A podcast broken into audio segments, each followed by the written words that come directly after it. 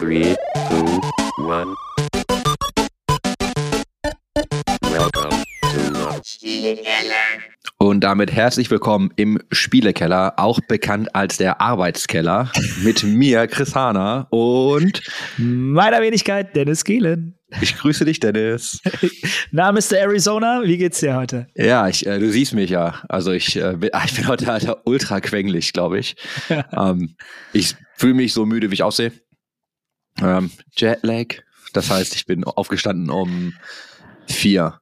Aber das ist ja dann eigentlich immer so, wenn ich äh, hier in die Seite fliege. Ja, nee, also sonst geht's mir gut. Ich bin einfach nur ein bisschen angequengelt. Wie viel Uhr haben wir es jetzt gerade bei dir? Es ist äh, kurz nach sechs Morgens. morgens. Morgens. Genau meine Zeit. Und wir nehmen ja auch tatsächlich, äh, danke dafür auch wieder, wir nehmen ja auch ein bisschen ähm, später auf. Also heute ist ja schon Dienstag. Ja. Das heißt sehr kurzfristig.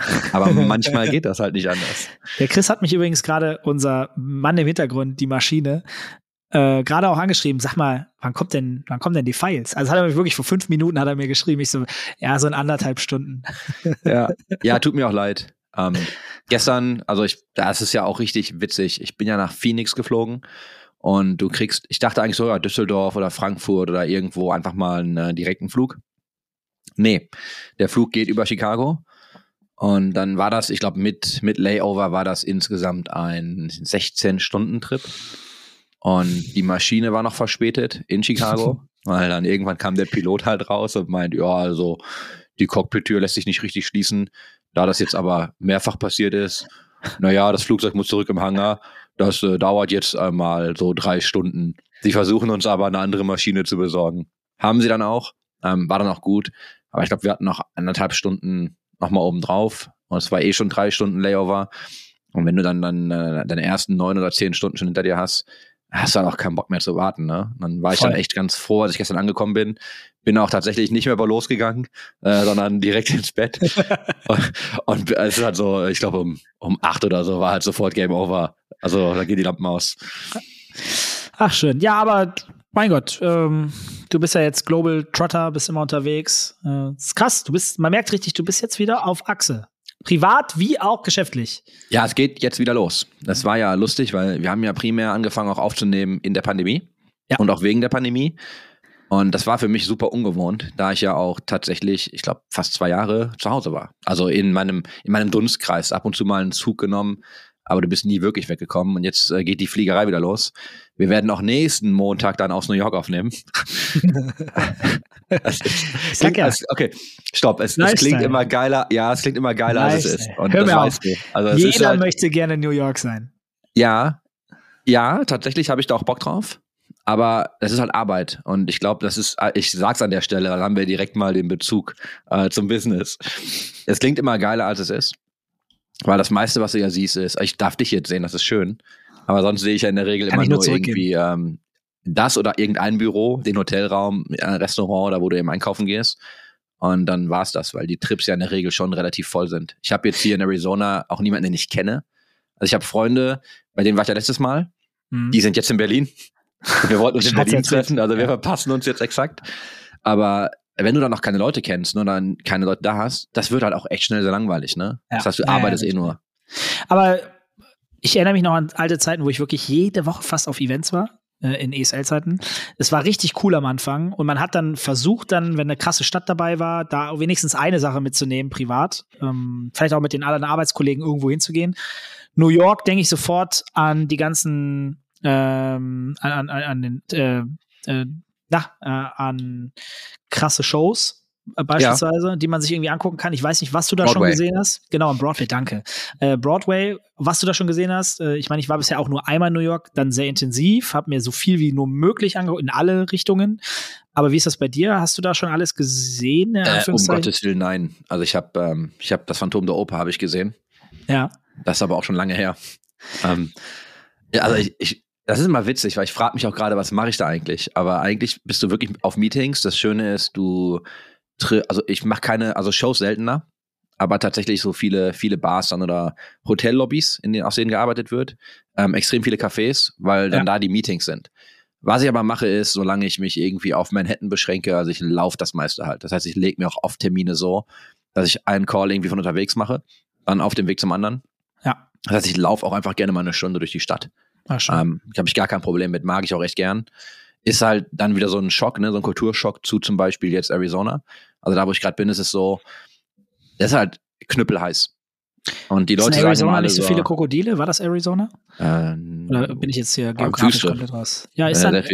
Ah, Also ich habe noch keine gesehen. vielleicht ich kann habe ich kein, mal Wasser- ich hab auch korrigieren. kein Wasser gesehen. Ich sehe hier nur, ich sehe nur, ich sehe einfach immer nur Ja, das Hitze ist und- vielleicht schon zu weit. Ja, okay. Du hast halt, du hast halt richtig breite Bürgersteige. Die Stadt hier ist aber zum Beispiel gemacht. Also ich bin äh, nah an Phoenix und die Stadt hier Mhm. ist halt gemacht zum Autofahren.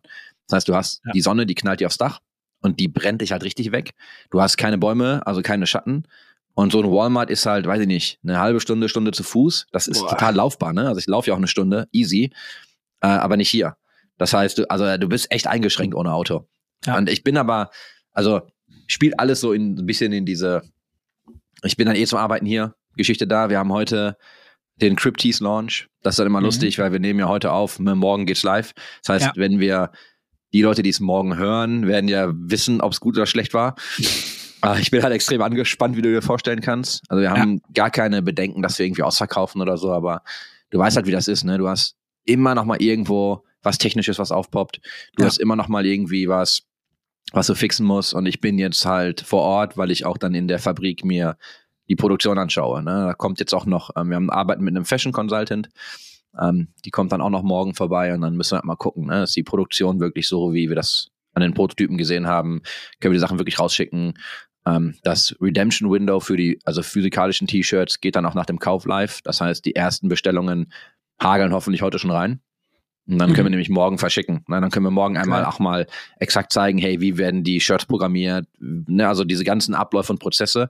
Das heißt, es ist so ein bisschen, äh, bisschen Quality Control, aber eben auch ähm, Prozessdokumentation etc. Äh, ich bin total gespannt. Also frag mich doch dann einfach nächste Woche, wie es war, Ja. äh, wenn ich denn noch lebe und zurückkomme, weil ich glaube, bei den ganzen, also bei diesen ganzen Arbeitsschritten, die wir hier so hatten, wenn das jetzt, wenn das jetzt massiv in die Hose gehen würde, ja, nehme ich mir ein Seil. Es war einfach, es war einfach super viel Arbeit, ey. Das darf, also ich bin guter Dinge. Ich habe, aber wir haben, wir beide haben über Themen gesprochen. Wir haben heute zwei Themen, die wir, glaube ich, besprechen können. Und das eine ist mir aufgefallen, geht voll in das andere rein. Ich wollte sehr gerne darüber sprechen, dass ich vorhin erst, liebe Grüße gehen raus an Christine äh, Barnsen, mit der wir schon einen gemeinsamen Podcast hatten und Mhm. über Diversity gesprochen haben. In der, also in der Folge, in der wir sie nicht haben reden lassen. Korrekt. Und aus dem Gespräch ist tatsächlich was entstanden. Denn wir hatten erst heute ein gemeinsames Gespräch, wo wir eben über äh, Arbeit in Verbindung mit Diversity und äh, möglichen Herausforderungen, gerade auch für weibliche Kolleginnen gesprochen haben, wie man das optimieren kann und was man dafür tun kann. Und ich hatte dir ja schon vom guten Florian erzählt, der bei uns in der Kommunikation ist, der das Thema für sich auch äh, äh, gerade im Unternehmen schon ab, äh, behandelt. Und dadurch haben wir uns dann zusammengesetzt und wollen da zukünftig äh, deutlich enger zusammenarbeiten und überlegen, was die richtigen Wege sind, um ein Unternehmen attraktiv und von innen wie auch nach außen in der Kommunikation, beides, ähm, für ähm, weibliche Mitarbeiterinnen zu machen. Ne? Und ich glaube, da haben wir noch viel Potenzial nach oben. Und äh, das finde ich mega spannend. Und das können wir gleich noch ein bisschen drüber sprechen. Geht eigentlich einher dann wieder über Wechsel im E-Sport von Personalien, weil das auch wieder Mhm. um Hire äh, Position geht, denn da hat sich ein Unternehmen, äh, Sport 5, verstärkt, die unter anderem auch Build a Rocket ähm, gekauft haben. Darüber können wir dann im Nachgang sprechen. Und irgendwie führt das ja auch ein Stück weit alles zusammen. Ne? Das ist Hire, Meta, es sind auch übrigens nur Männer, die geheiert worden sind. Äh, möchte ich auch noch mal kurz dazu sagen. Äh, Jetzt, ich, ich, ich schaue dich gerade fragend an und denke mir so, wie macht er denn jetzt die Überleitung zu Forbes und den E-Sports-Bewertungen? und dann, ach so, dann, wir haben noch ein drittes Thema. Stimmt, du hast recht. Nee, das sind drei Themen. Und zum Abschluss dachte ich mir, könnten wir dann über die Forbes Top 10, vor allem der E-Sports Teams sprechen, wie die Entwicklung ist. Dazu hast du äh, ein bisschen was gefunden, ich auch, äh, wie die Entwicklung, auch das Wachstum der V Valuation der Orks ist, die relativ stark auch in dem letzten Jahr gewachsen ist. Ähm, und auch die Revenues können wir kurz mal erwähnen. Äh, da gab es Durchschnitts-Revenues und ja, da können wir gleich ein bisschen drüber sprechen. Ja, Christine, übrigens finde ich total geil. Danke nochmal. Du hast das damals ähm, meines Verständnisses nach auch äh, angeregt, das Thema, dass wir da mal intensiver darüber sprechen und Christine eingeladen. Und ich bin ein riesen Christine-Fan, bin ich ganz ehrlich. Ähm, Habe ich ihr heute auch nochmal gesagt, ich würde sehr gerne mit ihr was machen. Äh, sie hat auch andere Leute vorgeschlagen. Gesagt, ich fühle mich einfach, ehrlich gesagt, sehr wohl bei dem, was sie sagt, wie sie es sagt, wie sie es erklärt und verargumentiert. Und äh, man nimmt ihr das auch total ab, dass sie da voll hinterher ist und dass ihr das ein sehr wichtiges Anliegen ist.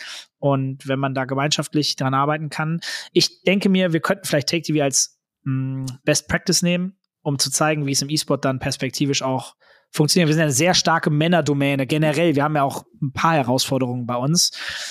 Und ja, ich, ich glaube, du könntest, also was du machen kannst, ist, was mich interessieren würde, ist, ähm, und vielleicht machen wir da irgendwann ein Segment raus, also ein kurzes, ne, weil sonst schwafeln wir auch wieder viel zu viel. Aber vielleicht nimmst du mal Vielleicht nimmst du mal so ein paar von deinen Learnings mit, wenn ihr wirklich Dinge ja. getan habt oder die auch umsetzt. Ich glaube, das würde mich interessieren, ähm, wie das für dich funktioniert. Wirklich dann live ja. am Unternehmen. Also, dass man da mal wirklich so ein praktisches Beispiel bekommt. Wird Absolut. mit Sicherheit nicht alles schön, aber fände ich total spannend, mal zu erfahren, wie das dann für dich ist. Und was das auch mit dir macht äh, und dem Unternehmen. Ja, ja, also ich kann jetzt schon mal kurzfristig sagen, seit unserem Podcast die Sensibilisierung für das Thema ist deutlich stärker geworden. Ich bin ja jemand, der sich Sachen behaupte ich jetzt mal, meistens sehr zu Herzen nimmt, wenn ich merke, dass da Potenzial oder Handlungsbedarf äh, ist. Und deswegen habe ich mich mit dem Thema schon auch in der Zwischenzeit, als Christine und ich nicht gesprochen haben, auch damit auseinandergesetzt. Äh, und mit dem Florian auch viel darüber gesprochen. Ähm, und es ist krass. Also man denkt jetzt schon jetzt, denke ich über manche Themen leicht anders. Äh, ne, wie vocal muss ein Mitarbeiter oder Mitarbeiterin sein? Ist das, ist das nicht, ne, also ist das eine Schwäche, ist das eine Stärke? Muss man, darf man das überhaupt vergleichen? Ähm, ja, ist spannend, wie, ne? ne? Wie ist das, wenn 90 Prozent Männer sind im Team? Ist das dann nicht immer eine Drucksituation? Wie geht man damit um? Und, und ist das, ne, ist das ungerecht? Und Aber ich glaube, dann hat sie, also das Ziel wurde ja dann erreicht, weil ich glaube, das Hauptziel ist ja eigentlich die Awareness, dass du eben dich diesem Thema annimmst und dass du einfach besser verstehst, man muss sich darum kümmern.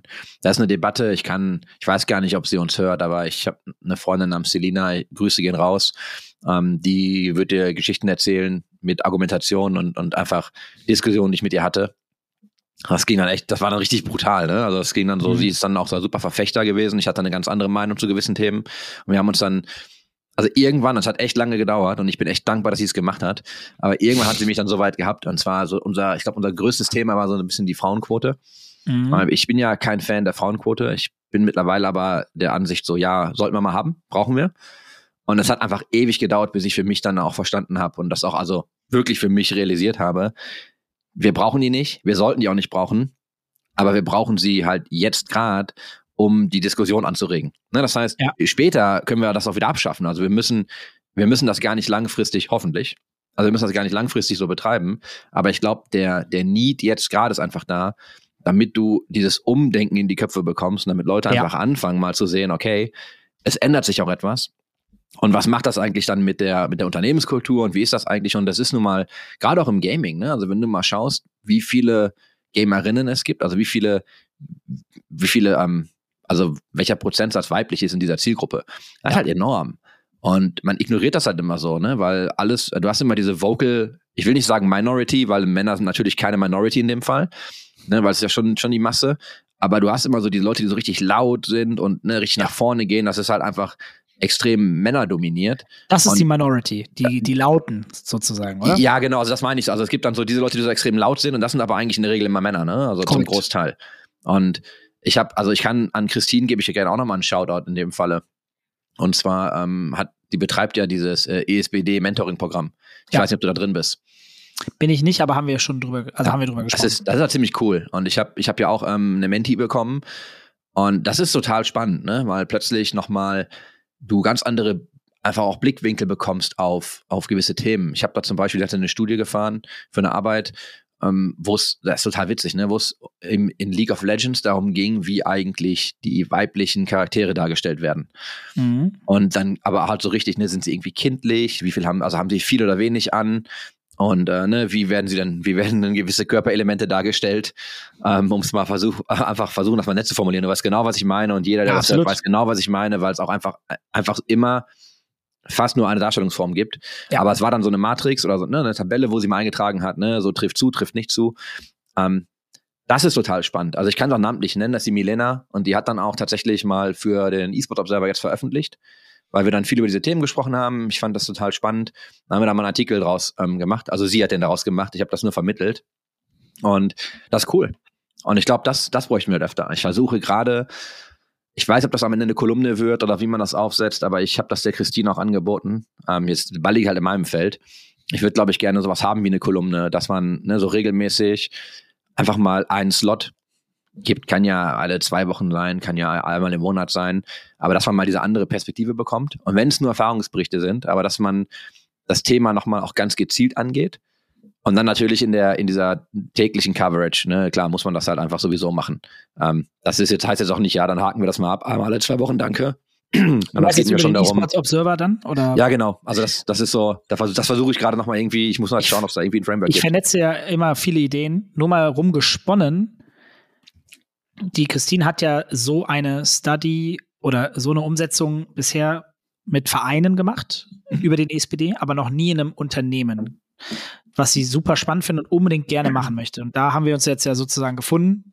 Ich hatte das so rausgehört und habe gesagt, hey, ist das nicht eine Idee, dass wir da gemeinsam voneinander lernen und einen schönen Case bauen, der dem Unternehmen wirklich hilft? Und warum kann man vielleicht, ich ist total undurchdacht, nicht einmal im Monat ähm, vielleicht eine Kolumne haben, die diesen Case erklärt und was andere Unternehmen im E-Sport daraus lernen können. Weil das ist ja adaptierbar auf alle Unternehmen weltweit im E-Sport. Das ist ja egal, ob die aus Deutschland, aus, weiß ich nicht, Spanien, USA oder sonst wo herkommen. Wir kämpfen wahrscheinlich, so höre ich das bei Christine meistens raus, immer mit ähnlichen Problemen. Ja, ich glaube, es gibt schon kulturelle Unterschiede und ich glaube, du kannst das ganze Ding nicht als Ganzes angehen und betrachten. Aber ich, mhm. also ich finde solche Studien ja immer spannend. Ich mag ja auch einfach ähm, Zahlen. Also ich würde gerne bei, deswegen habe ich das bei dir gerade angesprochen. Ich glaube, mich würde interessieren. Und da reden wir aber auch nicht von einmal im Monat. Wir müssten uns wahrscheinlich in einem halben Jahr nochmal hinsetzen mhm. oder machen so, ein ja, ja, machen so ein Endjahres-Recap und sagen mal so, Dennis, oder bei die Fische, ne? wie, ja. wie, hat sich das denn jetzt wirklich niedergeschlagen? In Voll. deinen Zahlen oder in, in, weiß ich nicht, ich weiß auch nicht, wie du oder ob du Mitarbeiterzufriedenheit irgendwie misst. Es gibt ja, also da gibt es viele Tools. Die meisten sind auch einfach Overkill. Für eine kleine mhm. Organisation machen wir uns auch nichts vor. Ja. Aber ich bin gespannt. Also ich finde es cool, dass du da weitermachst, auf jeden Fall. Und ich bin einfach mal total gespannt, irgendwie, ob das, ähm, ob das klappt oder nicht. Und also, und das ist ja jetzt auch die Frage, ne? Also, weil ich sage jetzt so salopp, ob das klappt oder nicht, aber die Frage ist ja, was ist ne, so deine Zielsetzung? Was ist eigentlich, ähm, wie misst du Erfolg? Also in dem Jahr von heute, ne, wann sagst du, boah, das hat sich richtig gelohnt? Und wenn es ja. nur ist, dass Leute einfach umdenken und mitdenken, dann kann das ja schon irgendwie ein Riesenfortschritt sein. Also das, ich bin gespannt. Ich drücke dir die Daumen. Absolut. Deswegen liebe Grüße an Christine, wollte ich zumindest äh, schon mal erwähnen, weil ich finde, das passt so gut in unsere Thematiken auch rein und ist auch ein Thema, das wir schon mal besprochen haben.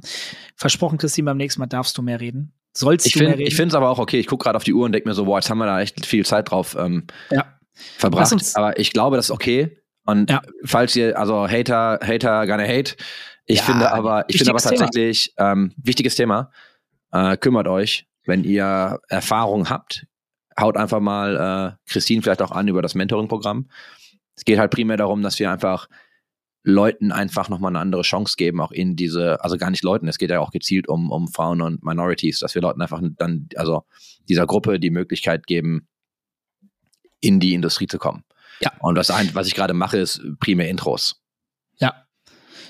Ähm, lass uns gerne direkt rüberspringen ins zweite Thema. Ich glaube auch, dass ähm, ja, Hiring bei uns schon oft ein großes Thema war. Und wir haben darüber gesprochen, dass wir vielleicht vielleicht zukünftig auch darüber ein bisschen mehr sprechen, was passiert in der Branche im B2B-Bereich und Hiring ist halt ein großes Thema, weil das entscheidet darüber, wie erfolgreich ein Unternehmen ist, nämlich anhand der Mitarbeiter und Mitarbeiterinnen, die in dem Unternehmen sind. Äh, Sport 5 respektive Build a Rocket, die wurden, oh mein Gott, ich verliere komplett die Zeit, vor anderthalb, zwei Jahren? Ich wäre super unvorbereitet auf das Thema. Ja, ja, also ja. Äh, wir halten es kürzer. Sport 5 hat äh, ein Kölner Unternehmen, Build a Rocket, gekauft vor einiger Zeit. Da sagen wir es mal lieber so. Ähm, eine Agentur, die ähm, Brands berät und auch äh, Content umsetzt. Und ähm, liebe Grüße da an Alex und Tobi. Und ähm, einen sehr, sehr guten Pick gemacht, meiner Meinung nach. Äh, liebe Grüße an Mark Förster. Und vielleicht sprechen wir auch zukünftig immer mal darüber, welche Mitarbeiter wohin gehen in dieser Branche. Ähm, das Thema Internationalisierung für die Agentur, die bisher sehr stark im deutschen Markt unterwegs war, steht gerade. Also an. zum einen, zum einen können wir die Leute einfach einladen. Also wir Das müssen doch gar nicht nur wir über die Leute vor, sprechen. Wir können ja einfach Ja. mal die Leute in den Podcast tun. Sie können irgendwie mal zwei, drei Infos teilen. Zum anderen, ähm, Spot 5 ist schon, schon hart global aufgestellt. Also das ist, die Wahrnehmung ist vielleicht ähm, sehr Also das war jetzt auf, auf Build a auf Rocket. Build a Rocket bezogen. ja, Okay, ja, nicht auf Spot 5, ne? Nee, ja, nee, dann, nee. dann habe ich dich missverstanden. Okay, weil Nein, ich dachte nein. jetzt, weil die haben ja, also, die haben ja schon, das ist ja schon international ähm, Na klar. sehr gut aufgestellt, würde ich mal behaupten. Ähm, Build a Rocket ist doch jetzt, boah, da siehst du jetzt, lehne ich mich wieder zu dem Das ist Fenster. gut, sag, sag und wir. Aber ist ja auch, glaube ich, jetzt dann als Aktivierungsarm, ne? Genau, Fungieren die genau. quasi für Sport 5. Absolut, richtig. Und das internationalisieren sie mehr, dass die Ja, sorry, auch Brand international, ne, UK zum Beispiel, da suchen sie jetzt auch Leute für den UK-Bereich. Äh, und und äh, da habe ich auch gesehen, dass der Markenpost rausgehauen hat, äh, dass äh, auch Build a Rocket weitere Leute sucht. Ne? Und sie haben jetzt bei Build a Rocket Mark gesigned und Sport 5 hat äh, den Marcel Sandrock gesigned, der vorher bei Stark Esports in der Geschäftsführung war und jetzt Senior Director Global Esports und Gaming Business Development ist. Äh, ganz frisch, also seit, das ist der erste Monat. Äh, Gerade erst äh, vor kurzem angekündigt. Ähm, beides sehr starke Leute, von denen ich viel halte, arbeitstechnisch wie auch persönlich, in beiden Richtungen. Von den Jungs ähm, gibt es nicht so viele auf dem Markt. Oder was heißt auf dem Markt? Generell. Ne? Also, Den ähm, Marcel hatten wir ja auch mal im Ja. Podcast. ja, Also genau. im eSport Business Talk, der, ich muss da nochmal die Episode raussuchen, die können wir gerne verlinken. Ja. Ähm, ist auch eine gute Folge. Den Marc noch nicht, ne? Ich glaube, in dem Marc hatten wir mal drüber gesprochen, aber es hat dann nie hingehauen. Wäre jetzt ein ganz guter Moment, um den jungen Mann mal wieder einzuladen. Ja, Der kommt übrigens auch aus unserer Ecke hier, so Dortmund die Ecke, ursprünglich. Lebt Ja. aber im Süden, äh, in München. ich wollte gerade sagen, er ist doch, jetzt, ist doch jetzt in den Süden gezogen. Also Ja, nicht alles- jetzt, sondern schon länger. Also, Ja, ne? ja, schon ein bisschen her. Äh, der war vorher ähm, bei Sport 1 und dann bei Pro7. ja. Und dann eSports, jetzt- esports.com hat er doch, glaube ich, als Produkt betreut. Korrekt, korrekt. Ja, ja äh, finde ich, finde ich sehr, sehr gute. Was äh, glaubst du eigentlich passiert damit? Also nicht, dass das, also weil du hast jetzt zum Beispiel, wenn jemand, wenn, ah, das sollten wir vielleicht echt mal thematisieren dann mit ihm, weil Mhm. wenn jemand wie Marc jetzt geht, ich meine, Stefan ist ja auch raus. Ja. Ähm, ah, da bin ich mal total gespannt, wie das damit weitergeht. Ich glaube, das wird sehr schwer, weil du brauchst Leute, die führen und das Produkt weiterentwickeln und immer wieder Druck machen, dass das gut ist. Ähm, ich glaube, es wird hart, weil die Leute zu ersetzen, man kann immer neue Leute finden. Das möchte ich auch nicht sagen, dass das nicht möglich ist, weil das ist auch so eine Gefahr, die Leute mal sehen, oh nein, wir können nie wieder jemanden finden, der so gut ist wie die und die Person. Das finde ich ist auch absoluter Quatsch. Aber es ist trotzdem eine große Herausforderung, ähm, erfahrene Leute zu finden, die da auch Bock drauf haben und auf guten, gutes Match sind für beide Seiten. Ähm, ich glaube, es die, ich glaube, das könnte jetzt ein, möglicherweise im schlimmsten Fall stagnieren und dadurch halt eher nicht mehr sich weiterentwickeln und dann, ja, blöd werden. um Also das einzige Pattern, das ich jetzt öfter gesehen habe, und ich weiß nicht, ob das jetzt im Falle von esports.com überhaupt zutrifft, aber das, also mal losgelöst jetzt von diesem Case, was du halt oft hast, ist, dass wenn größere Unternehmen versuchen, sich im E-Sport zu engagieren, dass sie natürlich ihre eigenen Wege haben, Dinge zu tun. Das heißt, wenn du einen Mhm. großen Konzern hast, der tickt einfach wie ein großer Konzern. Und das ist auch okay, also zu einem gewissen Punkt. Nur ich habe ganz oft, schaue ich mir große Firmen an und denke mir so, wie machen die eigentlich Geld? Weil sobald du dann mit denen tatsächlich in Kontakt bist, merkst du einfach, wie kompliziert die Prozesse sind, wie lange alles dauert. Und weißt du, Entscheidungen werden dann getroffen, werden dann aber wieder revidiert und werden dann anders getroffen. Und dann hast du einen anderen Ansprechpartner. Und manchmal denke ich mir, ey, wie macht ihr die ganze Kohle, die ihr macht? Also, Mhm. weißt du, so, so wie ihr, also so wie die Abläufe und die internen Prozesse laufen, so, wie macht ihr überhaupt Geld? Ne, das ist total spannend. Und ich frage mich immer, wenn du, wenn du Leute hast, die diesen kompletten Tatendrang mitbringen, die im E-Sports was reißen wollen, ne, wenn du sagst, ah, wir müssen hier ausprobieren, das clasht, glaube ich, ganz oft. Und da muss ich die andere Seite aber auch beleuchten. Ich glaube auch ganz oft, dass viele Leute, die aus dem, ich sage jetzt mal aus dem E-Sports im weiteren Sinne kommen. Das, ich meine damit jetzt natürlich nicht die Leute, die ihre Unternehmen schon führen. Aber ich glaube, ganz viele Menschen haben auch eine falsche Vorstellung davon, was eigentlich die Business-Seite dieser Industrie angeht. Und da greife ich mal diesen Twitter-Kommentar auf. Wir hatten ja auf der, nach der letzten Folge eine ganz gute Diskussion ähm, zum Thema, ob wir den Kollegen aus dem Bus geworfen haben oder nicht. Und also, weil wir da so ein bisschen Zahlen reingeworfen haben, wir haben ja so ein bisschen auch darüber gesprochen, über das Pitch Deck. Ich nehme die Kritik natürlich immer an, dass wir da wohl etwas arrogant drüber gekommen sind, ne, weil Jo. wir so nach dem Motto diskutiert haben, ja gut, man weiß ja, was da reingeht. Und so meine ich das auch alles gar nicht. Ich glaube aber, dass viele Leute eben, das, das passt nämlich in dieses Thema, ne? Ich glaube, dass viele Menschen gar nicht verstehen, wie das Business funktioniert und natürlich deswegen auch dann irgendwie, weiß ich nicht, schlechte Pitches schicken oder ähnliches. Aber ich glaube immer noch, dass es äh, auch ein Stück in der Verantwortung dieser Leute liegt. Ne? Wenn ich dich anschreibe und etwas von dir möchte, dann finde ich das meine Verantwortung, mich vorzubereiten und zwar so gut wie es geht. Und äh, da möchte ich auch nochmal den Unterschied rausstellen. Und das hat ja, glaube ich, auch ähm, Philipp dann gesagt. So, es gibt einen Unterschied zwischen ähm, einem nicht so guten Pitch oder so oder einfach einen non-existenten Pitch, ne? so keine reiner Zeitverschwendung. Ja. Und ich kann dir ein richtig gutes Beispiel geben. Und äh, ah, da würde mich mal generell die Meinung von ganz vielen Leuten zu interessieren. So, diese ganzen LinkedIn-Spammer. Jetzt springen wir Mhm. mal ein kleines bisschen, aber du hast ja diese ganzen Spammer, die mal, ja, hier, ich will dir was anbieten. Und die wollen ja eh immer nur Services verkaufen. Ja, ja. Und ich bin ja mittlerweile an dem Punkt, also die meisten, ich sag den meisten direkt, ne, so, ey, ich pitch mir nichts, danke. Wenn die mir was pitchen, dann äh, schmeiße ich die halt aus meinem Netzwerk. Also habe ich gar keinen Bock mehr drauf. Jetzt habe ich aber wieder einen Fall, total interessant. Kam die erste Nachricht, habe ich dann noch nicht drauf reagiert, kam die zweite Nachricht, die dritte, die vierte. Nein, einfach nicht drauf reagiert. Und dann bekomme ich jetzt eine Mail und ich müsste sie nochmal finden. Ich habe das auch, ähm, ich werde dazu einen Poll machen demnächst, wo es dann noch so, ja, ich habe dich jetzt mehrfach kontaktiert. Es wäre ja schön, wenn du zumindest professionell wärst und mir mal antworten würdest. Und ich mir halt so denke, ja, ich weiß nicht, ne, so, hat jeder, hat jetzt jeder eine Antwort verdient, der dich mit Sachen zuspammt, die dich überhaupt nicht interessieren? Die mit ein bisschen Vorbereitung, ne, also, äh, wo dein Gegenüber mit ein bisschen Vorbereitung gemerkt hätte, dass dich das eigentlich gar nicht tangiert, also es ist weg, vorbei von meinem Business, also es hat nichts mit dem zu tun, was ich mache. Und ich mir immer denke so, hey, das ist halt, ich finde das schon eher frech. Hast du da eine Ja. Meinung zu?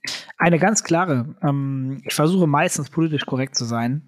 Ich weiß jetzt nicht, ob ich hier über die Stränge ziehe, aber in dem Fall, ich finde, LinkedIn wird missbraucht teilweise.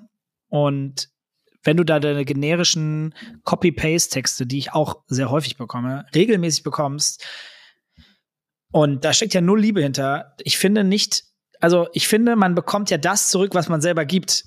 Also keine Ahnung, wie, wie es reinschaltet, schalt es zurück, oder wie man sagt, in den Wald reinschaltet. Und wenn du dann halt eine, einen Standardpost zum 50.000. Mal bekommst und dir so wenig Mühe gibst, aber du damit Business machen möchtest, und wahrscheinlich klappt es ja eins von 100 Mal, sonst kann es ja gar nicht anders sein. Aber ich finde halt eben nicht, dass es dann okay ist, dass, oder dass man erwarten kann, dass man, ich versuche wirklich tatsächlich immer zu antworten um mal meistens zumindest mal kurz zu schreiben, ey, sorry, nicht interessiert, danke. Also so kurz wie es geht. Aber bei der 4000. Nachricht kann es auch schon mal passieren, dass ich einfach nicht mehr antworte, weil ich mir denke, boah, das ist so schlecht geschrieben und du weißt, dass es einfach das Copy-Paste-Textline ist. Und genau das ist mein Punkt. Ne? Und genau das ist auch mein Punkt in dieser ganzen Twitter-Diskussion, die wir hatten. Ich finde es okay, wenn das einmal passiert. Weißt du, wenn du eine davon bekommst, kannst du halt noch drauf eingehen und irgendwie den Leuten sagen, nee, danke, kein Interesse. Wenn du aber tatsächlich am Tag vier, fünf, sechs, sieben, acht von diesen Nachrichten bekommst, macht das halt auch keinen Spaß mehr, den Leuten Ja. zu antworten. Weil dann geht bei mir, äh, klar, ich kann auch Copy-Paste-Antworten machen, mache ich halt in der Regel nicht. Ne, so bin ich halt nicht. Und dann kostet mich das auch Zeit. Das frisst mir dann, also erstmal nimmt mir das Fokus, weil ich mich halt, ich lese mir das durch, ich muss dann irgendwas antworten. Und jetzt kommen wir hier, dann schreibt er einfach Nein und schick's ab. Ja, aber warum soll ich dann überhaupt Nein schicken? Also, weißt du, ich frage mich halt einfach immer, wo ist da, also wo ist da die Grenze, was ist dann wirklich noch höflich und was nicht? Und mich nervt das, ne? Und ich möchte an der Stelle einfach nochmal sagen, bereitet euch vor. Und hört euch die Folge gerne nochmal an vom letzten Mal, wenn ihr sie nicht gehört habt. Bereitet euch einfach auf diese Leute vor. Und jetzt, jetzt fällt mir nämlich auf, wie oft ich einfach sage, um das auch nochmal aufzugreifen. Aber pitcht keinen Scheiß. Exakt. Ja, aber also ich hoffe ja immer noch, dass ich mit der These richtig liege. Lieber weniger Leute pitchen, dafür ein bisschen mehr Liebe reinstecken und ich hoffe, dass der Output höher ist. Weil sonst würde, würde es ja sogar eine Argumentation geben, wieso es Sinn macht, so einen Blödsinn zu machen, aus meiner Sicht. Das würde ich ja dann sogar zumindest nachvollziehen können, auch wenn ich es nicht gut finde. Ja. Mist. Ich habe sehr viele, ich habe sehr viel Post bekommen in meinem Leben schon, adressiert an den eSports Insider. Und ich habe mit Sam ganz guten Draht. Wir lachen dann manchmal drüber. Also wir schicken uns die Nachrichten jetzt nicht hin und her, aber wenn wir ab und zu so einen Catch-up haben, dann hat er das Gleiche, dass Leute den eSports Observer adressieren, aber das an ihn schicken und wir kriegen das genau andersrum. Das ist halt scheiße. Und das passiert, wenn du Copy-Paste E-Mails schickst. Ja. Ganz oft liest du die Nachricht und du weißt, die ist nicht für dich. Ja. Oder die ist halt, und das, die Leute halten sich ja für besonders smart, wenn sie eine E-Mail schreiben, die so vage ist, dass sie auf alles passt. Mhm. Man merkt das doch. Behandle andere Menschen einfach so, wie du auch behandelt werden willst, auch im Business und geh einfach nicht nutzlos, also respektiere die Zeit deines Gegenübers. Ja. Ende. Ende des Rants. So, Punkt. Punkt. Ich möchte keine Einfach-Counter. Bitte nicht, ne? Bitte nicht. Einfach, einfach, einfach, einfach, einfach, einfach. Wenn Ich- jemand äh, zählt, treiben wir es einfach in die Höhe. Einfach. Ich, ich, ich sage jetzt an dieser Stelle einfach nochmal, oh nein, nochmal Mhm. ganz kurz Gratulationen an Marcel und Marc. Wir würden uns freuen, wenn vielleicht einer von euch beiden mal bei uns, also Marcel war ja schon mal bei uns, vielleicht der Marc vielleicht mal vorbeikommt, falls du das hörst. Ähm, wir melden uns bei dir, höchstwahrscheinlich. Fände ich richtig gut, um einfach auch mal zu verstehen, was ist denn gerade die Strategie äh, mit Build a Rocket in Kombination mit Sport 5 und was soll da so passieren? Äh, Hiring können wir besprechen, weil das werden wir auch verlinken. Es werden gerade einige Jobs gesucht für Leute, die Business interessiert sind in dieser Branche. Es gibt äh, dort diverse äh, Job-Opportunities. Vielleicht ist da was für euch dabei. Habe ich dem Chris auch nochmal geschickt als äh, Verlinkung. Könnt ihr dann auch sehen bei uns in der Beschreibung.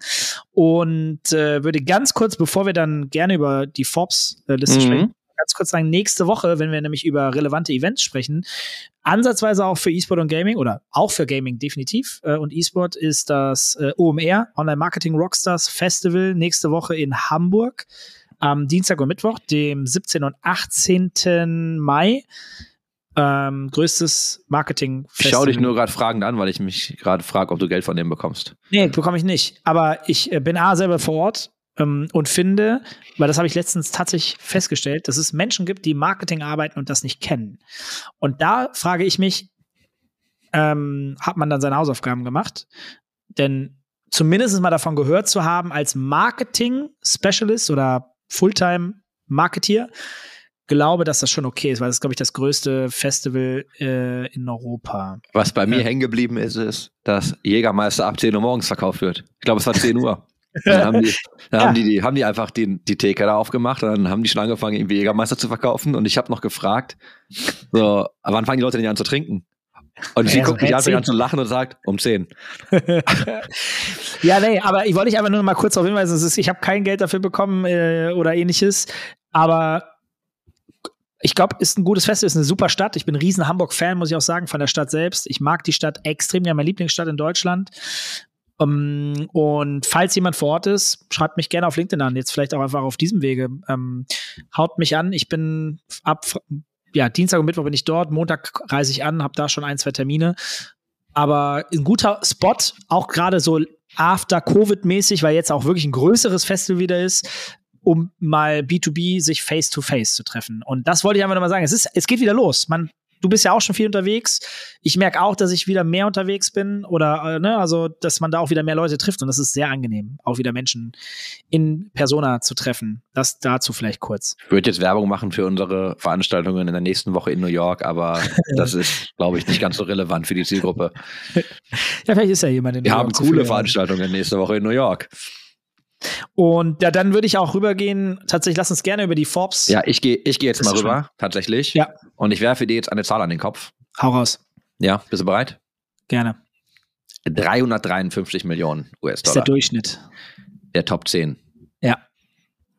So, worüber Krass. reden wir? Vielleicht, vielleicht holen wir ganz kurz aus. Einmal im Jahr. Forbes macht das ja schon seit Ewigkeiten für äh, traditionellen Sport oder Legacy Sports, wie auch immer man das nennen möchte, wo sie sich die Top 10 Unternehmen anschauen, also die Top 10 Teams.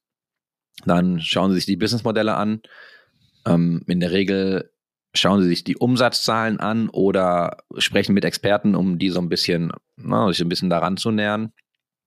Gucken dann, was sie rausbekommen zum Profit und ähnlichen Dingen und setzen dann eine Bewertung an für die Unternehmen. Das sind dann immer die Top 10 NHL-Teams, NBA-Teams, äh, MLS-Teams, also für fast jede große Sportart gibt es das. Und das haben sie dann auch angefangen für den E-Sports zu machen. Das heißt, man schaut sich die Top 10 Teams an und ja, spricht, also in dem Falle sprechen sie mit ganz vielen Experten. Da reden wir gleich ein bisschen drüber, wie sie eigentlich da hinkommen und hauen jetzt einmal im Jahr die Top 10 der höchst bewerteten E-Sports Companies, haben sie es genannt, glaube ich, raus. Und das ist jetzt wieder an den Start gegangen. Deine Meinung dazu, Dennis? Ich bin es gibt ein paar Erkenntnisse, die ich auch aus dem Text heraus äh, für mich mitgenommen habe. Also A, das Wachstum immer noch sehr, sehr stark. Ich weiß nicht, was der Durchschnitt ist, aber äh, ich habe hier gesehen, prozentual Change seit 2020, ist es 2022. Ich sage, lese einfach ein paar Zahlen vor. 32 Prozent, 142 Prozent, 42 Prozent, 31, 9 Prozent, 94 Prozent, 35, 55, 47. Das ist Wachstum. Ne? Genau, das ist Wachstum. Aber dann lass uns doch mal, dann lass uns doch mal über die absoluten Zahlen reden. Also wir können Okay. ja mal, dann lass uns einfach mal durch die, also wir müssen jetzt nicht durch die ganze Liste gehen. Ja. Aber TSM ist ja ganz oben. 540 Millionen. Ja. Und wie funktioniert eigentlich so eine Bewertung? Und das ist nicht so einfach, wie ich das jetzt darstelle. Die Zahlen, die ich mir mal angeguckt habe, ist immer das äh, Multiple auf den Umsatz. Und wie funktioniert das? Man ermittelt den Umsatz eines Unternehmens und setzt einfach darauf ein Multiple an. Das heißt, wenn du 26 Millionen Umsatz machst und ich gebe dir ein Multiple von 10 auf deinen Umsatz, landest du bei 260 Millionen. Das ist natürlich nicht der einzige Weg, wie man Unternehmen bewertet. Bei weitem nicht. Da geht dann noch viel mehr rein. Also was machst du, ne? Businessmodelle, wie zukunftsträchtig ist das? Wer ist eigentlich das Team? Wie Korrekt. sehen eigentlich die Verträge aus? Wie ist deine Sales Pipeline? Also es geht richtig viel in diese Bewertung. Ähm, ich schaue mir aber immer ganz gerne die Multiple an, um zu verstehen, wie hoch eigentlich dieser Umsatz bewertet wird. Ja, Und größer ist halt- 10 ist es bei allen, glaube ich. Bei allen, also der Durchschnitt ist größer 10 auf jeden Fall. Das Ja. ist total spannend. Ähm, wenn du nämlich dir anguckst, dass du bei, also wenn wir uns einfach TSM anschauen mit äh, 540 Millionen, ähm, der Umsatz sind äh, ja genau 56, also die liegen, glaube ich, knapp, die liegen dann knapp drunter, also knapp unter 10. Ah, natürlich trotzdem ein Brett, ne? Du bringst nur in Anführungsstrichen 56 Millionen rein, aber dein Unternehmen ist halt 540 wert. Also ist- Wert ist an der Stelle relativ. Ja. Dann also wir haben auf Platz 1 haben wir TSM, dann haben wir äh, 100 Thieves, dann haben wir Team Liquid mit drin, Face Clan auf Nummer 4, Cloud9, G2 Esports, Fnatic, Genji Esports, Energy Esports und T1. Und ich habe ein paar Flaws, ne? Also ich fange jetzt einfach mal an, ich fange mal einfach unten an. Und zwar, sie haben es tatsächlich genannt, äh, Most Valuable Esports Companies. Und ist halt ein bisschen irreführend, Ja. weil es sind Teams, das sind nicht die Companies. Ähm, es gibt nämlich, wenn du die, die zum Beispiel die ESL anschaust und einfach andere Unternehmen, die müssten ja zum Beispiel mit drin sein, wenn es denn tatsächlich E-Sports Companies wären. Also, also ganz leicht irreführend. Und wenn du dir anschaust, äh, wie kommt man eigentlich zu den Zahlen? Das ist ja, was sich alle fragen, weil E-Sports leider nicht so viel an Zahlen rausgibt, ganz oft. Da haben sie die ähm, Methodology unten auch angegeben. Ne? Sie haben dann irgendwie, ich kann das einfach kurz vorlesen, ist vielleicht am einfachsten. Ähm, also, oder ich gehe es gerade durch zumindest, aber dass sie halt diese Most Valuable Companies irgendwie aufgestellt haben, weil Forbes mit über 40 äh, Company Executives, E-Sports Industry Professionals, Investoren, Bankern, Analysts gesprochen hat. Also über 40 sind da wahrscheinlich 41 oder 42, sonst hätten sie es ja irgendwie gesagt über 50, über 60, über sonst was. Finde ich gar nicht so viel. Mhm. Wenn du, wenn du für eine ganze Industrie die Top 10 Teams oder Companies rausstellst, finde ich das nicht so viel. Dann gibt es natürlich ein paar andere Quellen für FaceClan zum Beispiel, die an, die wollen ja ne, Public gehen, haben ja ein Filing gemacht, also du siehst da, kannst du Zahlen rausnehmen, Umsatzzahlen.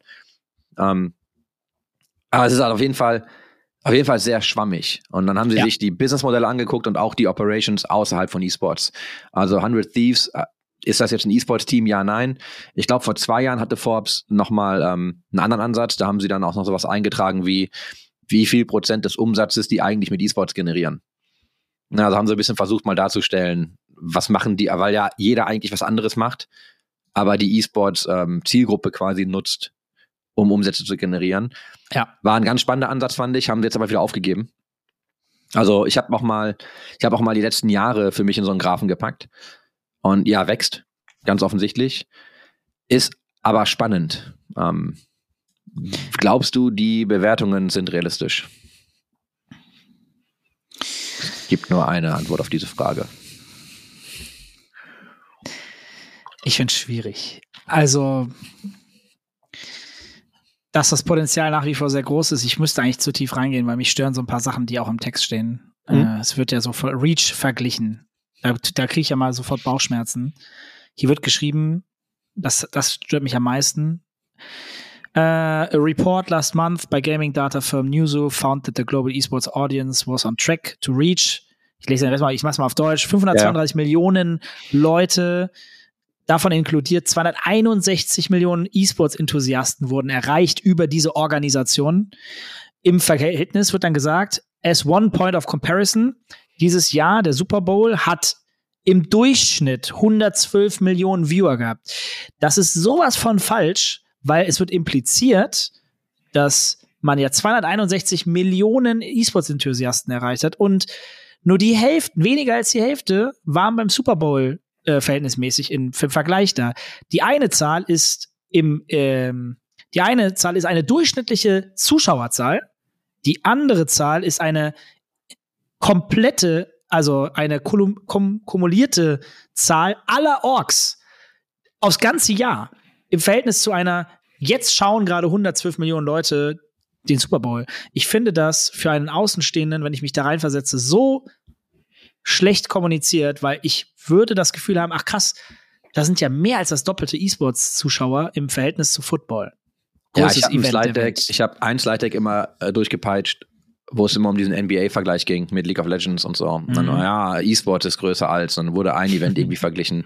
Ist aber auch total spannend, weil die, die Worlds von League of Legends, ja, die sind super groß ich habe die Zahlen jetzt gerade nicht im Kopf, auch nicht mehr aus dem Deck, aber ich erinnere mich daran, mhm. dass zum Beispiel dann die, die NBA Finals, da waren dann plötzlich aber nur noch die US-Zuschauerzahlen drin.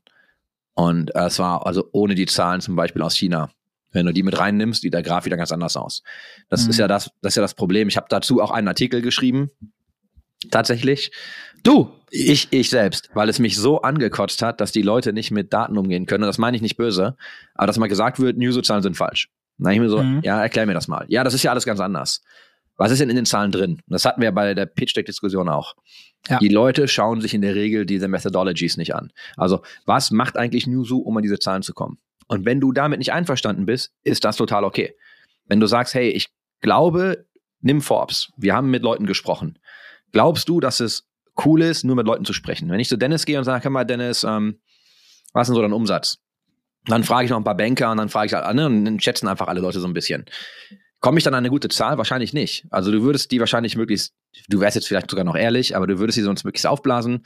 Ne, und jeder erzählt dir ein bisschen was anderes und dann kommst du irgendwie an einen Wert, den du rausgibst. Das macht man dann halt so. Das ist auch okay. Was mir immer wichtig ist, wenn ich mir die Forbes-Zahlen anschaue, ist, ich vergleiche immer Forbes zu Forbes.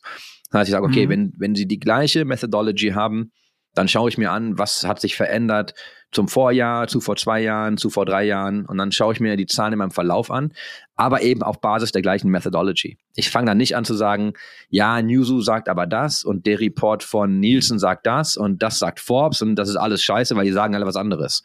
Ja, natürlich sagen die alle was anderes, weil die Daten anders erhoben wurden. Und es gibt ja nicht, also keiner hat da ja alle Zahlen vorliegen und kann alle Zahlen genauso präsentieren, wie sie wirklich sind. Deswegen gibt's ja diese ganzen Reports, die vermitteln dir halt ne, einfach äh, ja, einen Wert, mit dem du arbeiten kannst. Und das ist ja ein guter Anker. Sind die Zahlen zu hoch? Vielleicht. Ähm, mhm. ne, macht das irgendwie Sinn, sowas rauszubringen? Ja, schon, weil du einfach ein Gefühl dafür ja. bekommst. Total spannend zum Beispiel, wenn du die E-Sports-Industrie und ich habe den Durchschnitt, also ich habe dann jedes Jahr genommen den Durchschnitt der Top 10 und habe die mal untereinander verglichen. Also ich habe zum Beispiel dann E-Sports verglichen mit der NHL, der NBA, äh, der NFL. Ja, und die, die E-Sports-Teams waren eigentlich am nächsten an den MLS-Teams. Also Major League Soccer in den USA, also ja. Fußball in den USA. Ist jetzt nicht der größte Sport, gibt dir einen ganz guten Indikator dafür, wo gerade die Bewertungen stehen. Ja. Ne, und also ist auch alles okay und ist auch gar nicht schlimm, aber man muss sich halt einfach mal damit auseinandersetzen, wo die Zahlen eigentlich herkommen. Und wenn wir da jetzt sagen, die Forbes-Zahlen sind scheiße, ja, kannst du halt sagen, ist okay, wenn, also wenn du das glaubst, kannst du das sagen. Du kannst auch sagen, ich bin nicht einverstanden mit, mit der Art, wie die Daten erhoben wurden. Das ist auch total fair.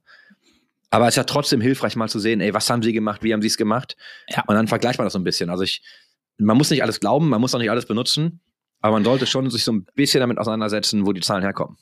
Ja, das als Diskussionsgrundlage, so wie wir es jetzt gerade nutzen, finde ich es auch fantastisch ich, ich tue mir immer nur schwer. Mir geht es gar nicht darum, zu sagen, die Zahl 450 Millionen äh, Valuation ist kacke. Mir geht es darum, wenn Vergleiche aufgesetzt werden, die sich Außenstehende angucken, wie das, was ich gerade als Beispiel gebracht habe. Und für mich sind die nicht vergleichbar, die beiden Zahlen, weil es unterschiedliche Zahlen sind. Und das finde ich wirklich, finde ich daneben, weil Leute in die Irre geführt werden, letzten Endes. Es gibt ja so einen großen Flaw. den, das ist total interessant, wenn du siehst, wie das eigentlich Sportteams lösen im Vergleich zu E-Sports-Fans oder E-Sports-Teams. Ich erinnere mich noch an meine Zeit im Team, das ist sehr lange her. Da hieß dann immer, wir haben, weiß ich nicht, drei Millionen Social Follower. Zum einen haben wir drei Millionen auf allen Plattformen. Jetzt rechnest du die Duplikate raus, da hast du vielleicht anderthalb. Ja. Und dann die Leute oder die Teams besitzen ihre Fans nicht. Und was meine ich mit besitzen ihre Fans nicht? Du kannst sie in der Regel nicht so richtig kontaktieren, weil wenn du Facebook, Twitter, Instagram und so nutzt, du musst ja bezahlen für Werbung. Und wenn du mehr Leute erreichen willst, musst du mehr Geld bezahlen. Das heißt, ja. wenn du das für Marketing nutzen willst, kostet das halt immer Kohle. Und wenn eine, eine dritte Partei, wie zum Beispiel Facebook, morgen entscheidet, ich lasse Dennis keine Werbung mehr schalten, dann erreichst du deine Fans auch nicht mehr. Macht zum Beispiel Team Liquid gerade extrem intelligent, haben eine App, die heißt Liquid Plus. Und da, also die bauen ja, also die verstehen ihre Fans halt besser, bieten da auch echt Mehrwert, aber lernen eben auch mehr über ihre Fans und können die kontaktieren. Und das ist ja zum Beispiel beim, nimm die NBA, ne, über Ticketing und so, da hat jeder deine E-Mail-Adresse, du hast ein riesengroßes ähm, Tool, also ein CRM-System, wo die Leute halb drin hast und du verstehst so halbwegs, was sie machen. Kann man auch alles besser machen, in vielen Fällen, nicht in allen, ne, weil es viele auch gut machen. Aber du, was ist ein Fan eigentlich wert? Also was ist so ein, was ist dir so ein, so ein Fan wert, wenn du ihn aber irgendwie nur über Social Media erreichst, wofür du halt bezahlen musst. Und wenn du ja. mehr Geld reinsteckst, kriegst du in der Regel auch mehr raus. Das ist alles Voll. sehr salopp und sehr leicht gesagt. Ne? Ich, also, don't add me. Aber ich glaube halt, man muss schon verstehen, wie man einfach eine, ein Ökosystem oder eine Plattform schafft, in denen du dann auch die Fans hast. Das heißt, kannst du die Fans von TSM zum Beispiel vergleichen mit denen von Liquid? Wenn Liquid zum Beispiel ganz andere Möglichkeiten hätte, und ich ja. kann das jetzt nicht sagen, ich glaube das einfach, ne? Aber nehmen wir mal an, Liquid hat andere Möglichkeiten, an die eigenen Fans zu kommen, also oder auch einfach zu vermarkten oder einfach zu lernen, über sie zu lernen, ist dann ein Fan das gleiche Wert für Liquid wie für TSM oder wie für Fnatic. Und deswegen bauen ja alle jetzt auch diese ganzen ähm, Clubs und ne, oh, Special Rewards und jetzt haben das ja einige über NFTs gemacht, aber jeder versucht ja jetzt so ein bisschen dieses Ökosystem zu bauen, einfach damit sie anders auf ihren Fans sitzen, um es ja. zu formulieren. Nee, äh, vollkommen richtig. Ich bin auch, also ich finde es auch okay, dass Try and Error gerade passiert, auch ob es jetzt NFT oder ähnliches ist. Äh, der Weg wird schon irgendwann gegangen werden und das richtige Mittel gefunden werden. Das ist auch nicht immer das Gleiche, gerade weil E-Sport auch und Gaming viel Freiraum gibt für zum einerseits ausprobieren, andererseits aber auch verschiedene Wege gehen zu dürfen. Das finde mhm. ich persönlich extrem geil. Ähm, sehr, sehr spannendes immer, Thema. Du kannst auch immer schauen, sorry, wenn ich jetzt nochmal so ein Wort falle, aber du kannst auch immer schauen, ähm, also diese Funding-Runden finde ich ja immer sehr interessant. Jetzt natürlich vermitteln sie ganz auch die Bewertungen nicht und sagen dir nicht viel, wie viel, aber du siehst ja ungefähr grob, was Teams raisen. Das ist ja momentan ja. echt extrem viel gewesen, nur die ganze Zeit. Mal schauen, ob das so bleibt. Jetzt hat zum Beispiel ja. Axiomatic, also ist die die ähm, Organisation über Team Liquid, also die, ne, die Mehrheit an Liquid hält, die haben ja jetzt zum Beispiel auch wieder eine Runde abgeschlossen mit äh, 35 ja. Millionen. Ja, genau, 35 Millionen, ja. Und du hast ja Teams gesehen, die dann 30, 40 Millionen reingeholt haben. Da ist immer so die Frage, was machst du jetzt eigentlich mit dem Geld, um den Wert so zu steigern, dass du beim nächsten Mal wieder Geld bekommst? Ja, voll. Ja, es ist alles noch immer Wachstumsmarkt. In der Regel verdient, also die Bilanz sieht in der Regel nicht so aus, als ob sie schwarze Zahlen schreibt, aber die Valuation geht hoch.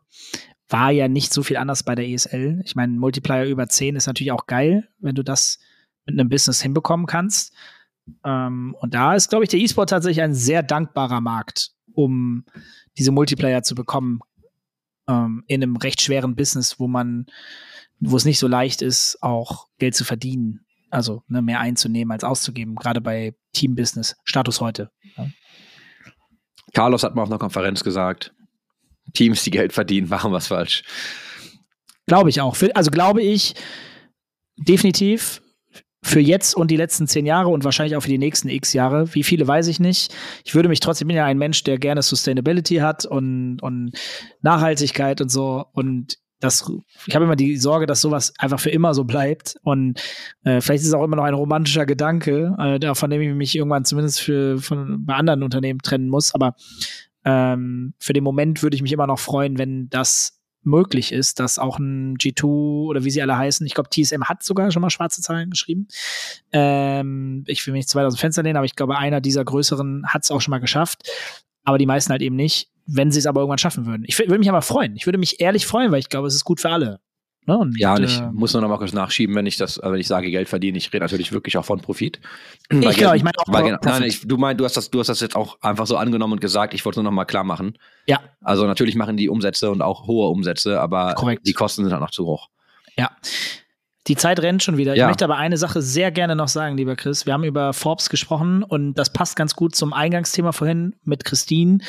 Ähm, die äh, liebe Vera, die bei Riot arbeitet. Ich habe dir auch da schon schlauerweise gerade auch die Verlinkung äh, geschickt, äh, nämlich äh, Forbes 30 Under 30, äh, die Vera Wienken, äh, Brandmanager bei Riot Games ähm, und kümmert sich um den VCT Game Changer äh, EMEA. Da gibt es ein Programm, um äh, Female-Spielerinnen zu enablen mit einem eigenen äh, Produkt, was richtig geiles Preisgeld hat, was äh, stark unterstützt wird äh, von Riot Games und Vera ist da die treibende, eine der treibenden Kräfte und äh, sie hat es auch in die Forbes 30 Under 30 geschafft und äh, ähm, die Vera kenne ich durch unsere Zusammenarbeit ganz solide und das hat mich ehrlich gesagt sehr gefreut, weil die auch echt hart arbeitend ist und sich so sehr mit diesem Thema Gaming E-Sport auseinandersetzt, ähm, mehr als verdient. Glückwunsch. Kleiner Shoutout. Ja, Glückwunsch an dieser Stelle.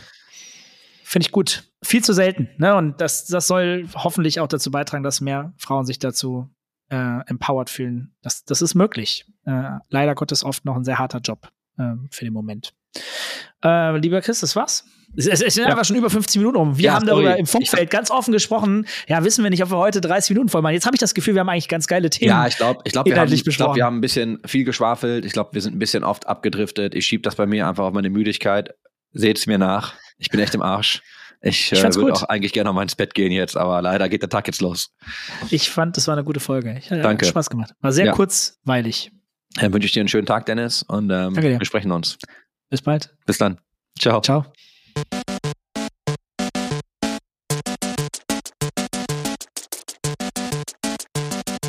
System shut down.